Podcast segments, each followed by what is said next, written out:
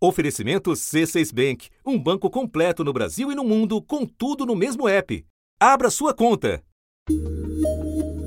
Da redação do G1, eu sou Renata Loprete e o assunto hoje é. Um nome simples: Pix. Pix é um serviço criado pelo Banco Central. A partir de novembro, quem tem conta em banco vai ter mais um meio para fazer pagamentos: é o Pix. O novo sistema de pagamento instantâneo e de que forma ele muda a sua vida, assim como a de bancos e fintechs. Neste episódio, eu converso com Juliana Rosa, jornalista da Globo News especializada na cobertura de economia, e depois com Antônio Cerqueiro, engenheiro industrial, sócio da consultoria Bain Company, que realizou um estudo sobre o Pix. Segunda-feira, 5 de outubro. Juliana, para começar, você pode nos explicar resumidamente o que é o Pix e no que ele difere de outros sistemas de pagamento e de transferência de dinheiro? Renata, a palavra Pix ela remete a pagamento instantâneo. Me perguntaram primeiro o que é o X do Pix, porque PI é pagamento instantâneo e o X remete, segundo o sistema financeiro, a ideia de ir de um lado para o outro, no sentido de multiplicar, de pagamento. Então se criou esse nome Pix é, ele remete a um sistema de pagamentos que é rápido. É, como a TED, por exemplo, um pagamento de boleto, só que a TED você vai, você tem que esperar até 30 minutos se eu quiser te mandar hoje uma transferência bancária via TED. Se você quiser, eu deixo, tá, gente? não tem dinheiro, não. Tô aceitando de volta. é de 2 a 10 segundos, Renata, que você recebe esse dinheiro. Então tem essa questão da rapidez e também a questão da conveniência e do custo também, que é sempre importante. A questão da, da rapidez, essa questão de 2 a 10 segundos você receber o dinheiro na sua conta é muito, muito bom. A TED você só pode mandar até 5 e meia da tarde, 6 da manhã até 5 e meia da tarde. É, o Pix você pode mandar 24 horas por dia, 7 dias da semana. Então, se você tiver uma emergência, passou mal, preciso te mandar um dinheiro para comprar um remédio. Duas da manhã, num sábado, em dois segundos, até dez segundos, que a média que eles esperam é o mínimo.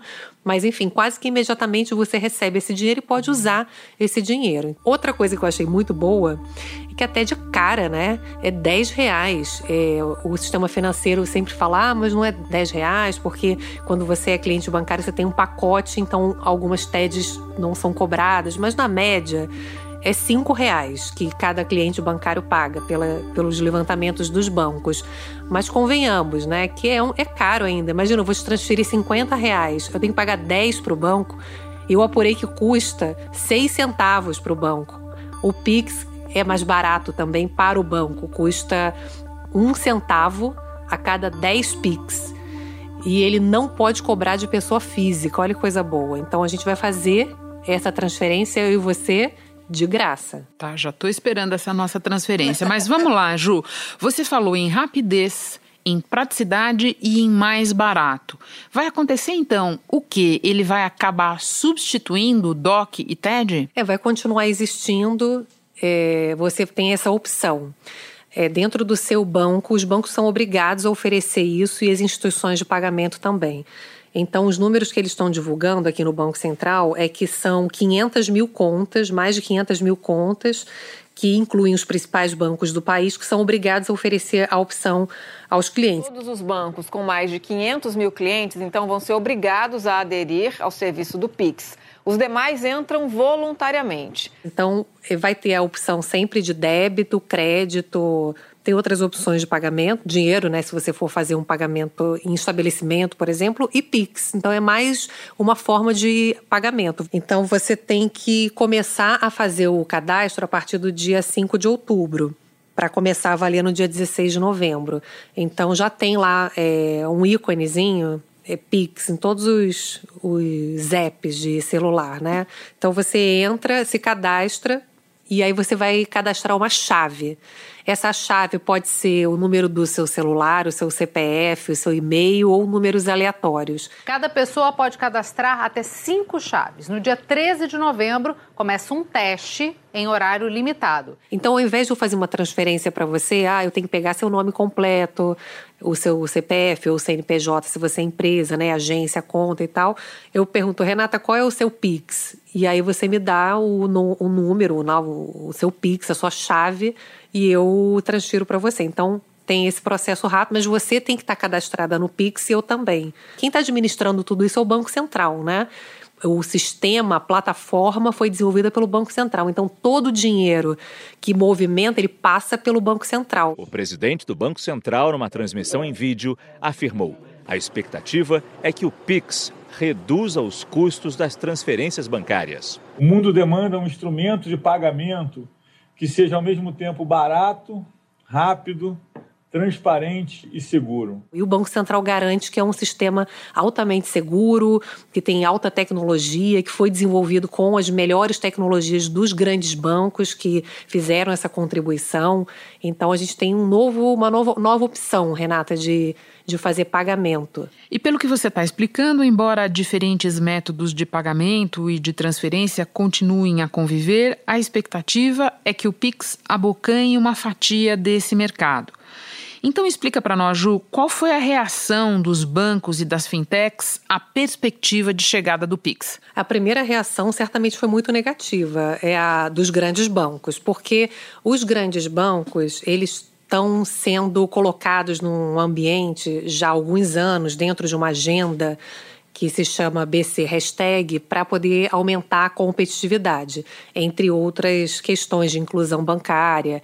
Então, eu até me lembro um bastidor interessante que, quando começaram a mexer em regras para estimular a competição, e essa questão do Pix faz parte desse movimento, eu fui lá tomar um café e tinham dois presidentes de bancões lá.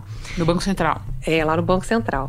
E eu vi que eles estavam lá, tal, no final do, do café perguntei: "Ah, o que eles estão fazendo aí?" Ah, eles estão reclamando que a gente está mexendo em muitas regras de competição os bancos vão perder dinheiro, claro, porque eles devem ganhar rios de dinheiro com essa TED, né? Que eu te falei um exemplo, né? 10 reais por TED. Te pago, te transfiro 50, tem que dar 10 para o banco. Dinheiro pra caramba, né? Os grandes bancos já estão calculando perdas, já divulgaram valores. Então, certamente para eles foi péssimo. Agora, para as fintechs, para a competição, tem um interesse enorme, tem uma procura enorme, tem muito, muita instituição de pagamento se cadastrando já no Pix. Então, realmente uma revolução digital. E você imaginar, Renata, que a gente hoje está vivendo o que a China vive há muito tempo, que a gente com um smartphone poder com um toque fazer uma transferência e fazer pagamento em geral, boleto bancário. Eu quero fazer pagar um boleto, eu vou com QR Code que tem um Pix, que é cadastrado no Pix, boto meu celular, pago e é aquela coisa, você compra pela internet, aí você tem que esperar, né? Se você paga em boleto, compensar. O, a pessoa imediatamente já vai receber esse pagamento, já vai saber que eu paguei e vou receber mercadoria. Isso vale para grandes movimentações aduaneiras, por exemplo. Você paga uma tarifa no porto, imediatamente você não precisa esperar a compensação. Pipoqueiro, que foi um exemplo que o próprio Banco Central deu recentemente, ele já tem lá o cadastrozinho dele no Pix, um QR Code, você vai comprar uma pipoca, bota seu celular, ele recebeu já na conta dele, já recebe uma mensagem automaticamente que o dinheiro entrou na conta dele. E é bacana a gente estar tá entrando nessa era também, né? Sem dúvida. Ju, para amarrar, você disse que a partir de 5 de outubro, cadastramento e uso mesmo do sistema a partir de 16 de novembro. O que, que falta para todo mundo ter acesso? O que, que vai acontecer nesse período aí entre 5 de outubro e 16 de novembro? Ah, eu acho que é a pessoa entender o processo, porque parece muito simples, mas é uma coisa nova, né, para você poder se familiarizar com isso. Então, eu acho que é um processo para você entender, tirar suas dúvidas. Os bancos estão fazendo muito esses eventos para tirar dúvida, perguntas e respostas. Imagina, quando você vai fazer uma compra pela internet, ninguém sabe se aquele cartão de crédito que você está usando é seu mesmo. É a mesma coisa com o Pix, assim. Lógico que tem riscos, você pode. alguém pode usar em seu nome. Agora, o mais impressionante é que, mesmo antes do Pix começar a funcionar, já tem golpista tentando se aproveitar. É importante ficar de olho. As mensagens maliciosas podem chegar de várias formas. Elas podem chegar por e-mail, por SMS ou por mensagens recebidas via rede social ou programas de mensagens instantâneas. A dica é: não saia clicando sem antes verificar se o e-mail realmente foi enviado pelo seu banco. É o mesmo risco que tem em outros meios de pagamento. Eles dizem que é até menos arriscado porque para você pagar pelo Pix, você tem que entrar na sua conta. Então, é, é, o processo é mais seguro. E nesse momento de chegada da novidade, nesse momento de transição, qual você acha que é a orientação mais importante a dar para quem nos ouve? Eu acho que essa questão da escolha de senha, que é uma coisa que a gente está ouvindo muito, imagino que seja a dúvida mais comum. A pessoa pensa assim: bom, se eu posso cadastrar meu CPF, meu número de celular e meu e-mail, eu fico muito exposto, né? Se roubarem meu celular e tiverem acesso às minhas informações. É, imagino que uma senha que não seja tão simples também seja mais seguro. É, e também o uso de informações pessoais suas, os próprios bancos já têm, né? Os meios de pagamento têm. Então, eu acho que essa dúvida, esse, esse, esse, temor acaba sendo o mesmo temor de você sofrer algum tipo de, de golpe em outros meios de pagamento. Então, imagino que uma senha segura seja sempre uma boa dica para evitar fraudes. Ju, eu agora vou conversar com o Antônio Cerqueiro, mas antes quero te agradecer. Muito bom ter você de novo aqui no estúdio do assunto. Bom trabalho. Obrigada, Renata. Antônio, eu começo pedindo que você dimensione para nós o tamanho do impacto da chegada do Pix ao nosso mercado, tanto para os bancos que operam transações como DOC e TED, quanto para as empresas de cartão e de maquininhas. O lançamento do Pix para o sistema financeiro, o que a gente fez foi entender um pouco qual que é o, o margem operacional, a margem operacional do sistema, que é mais ou menos de 520 bilhões de reais ano, e desses 520 bilhões de reais, é, mais ou menos 130 bilhões estão associados à gestão de contas, a atividades de adquirência e a atividades de eh, emissão de cartão de crédito. Tem o use case de realizar transações de pessoa para pessoa e é isso que vai substituir as TEDs e DOCs.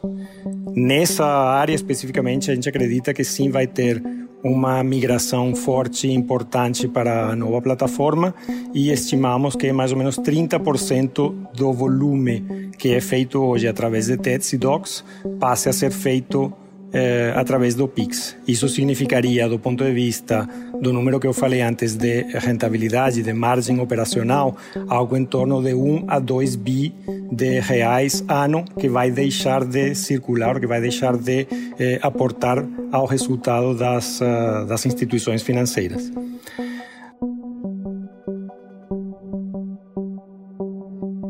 A outra parte é você também vai poder usar o Pix para pagar em ponto de venda. E aí, então, o que pode é afetar transações com cartão.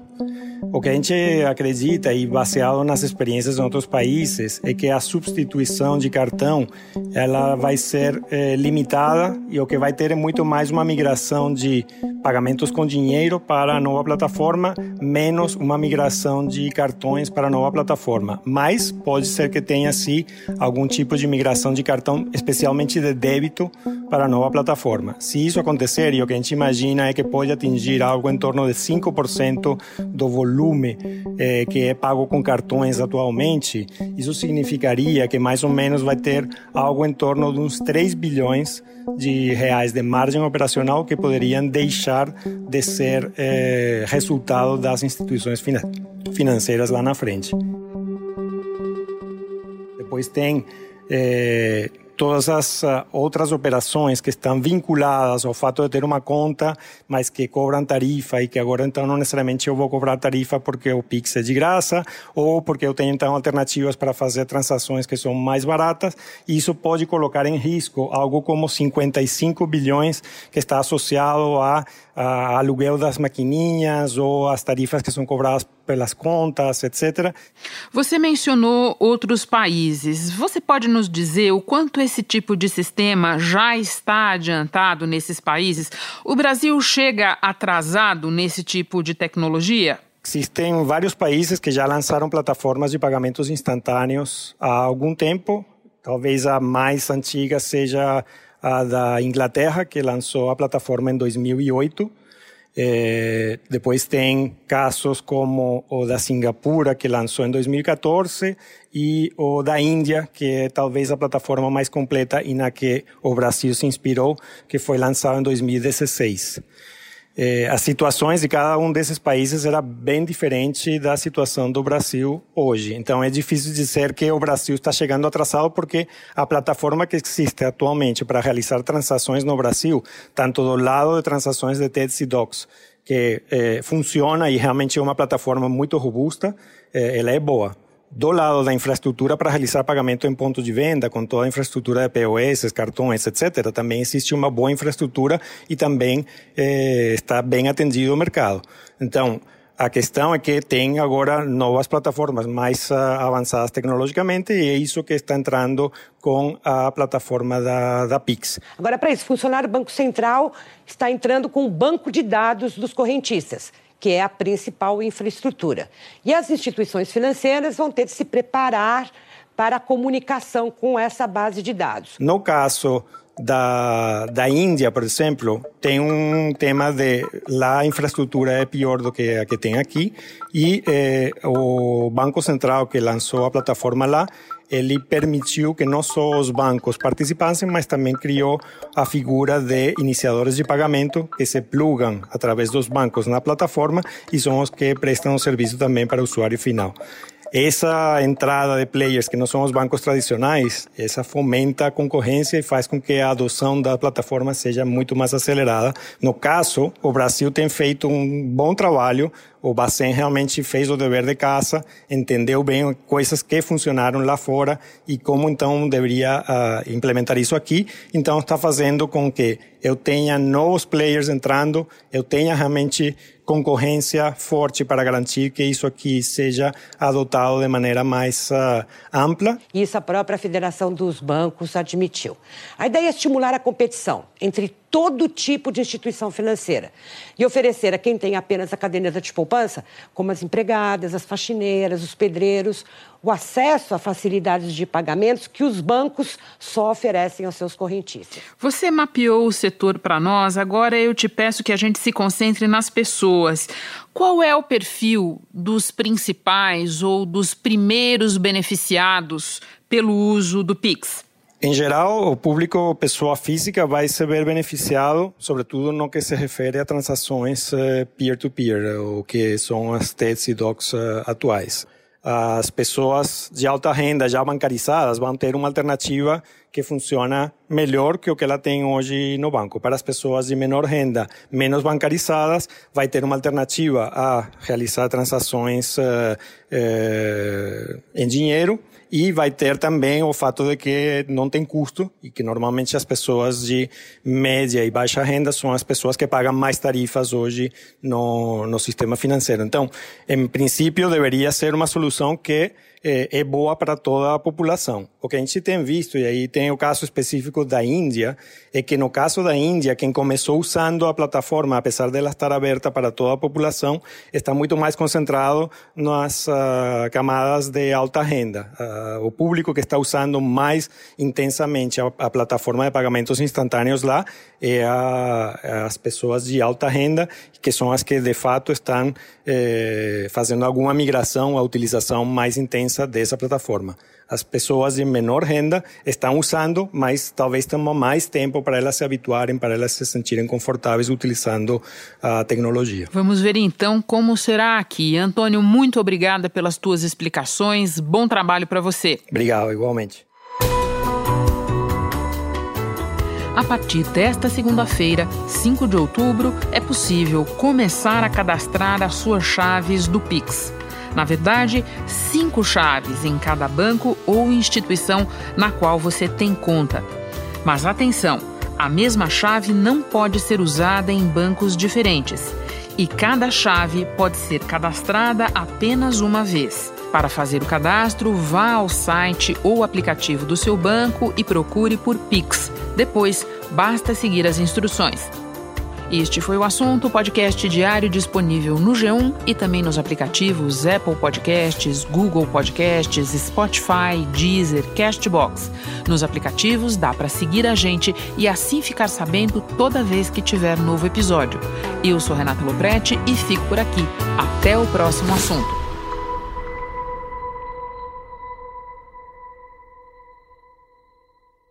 Você no topo da experiência financeira que um banco pode oferecer. Escolha um banco completo no Brasil e em qualquer lugar do mundo. Abra sua conta no C6 Bank.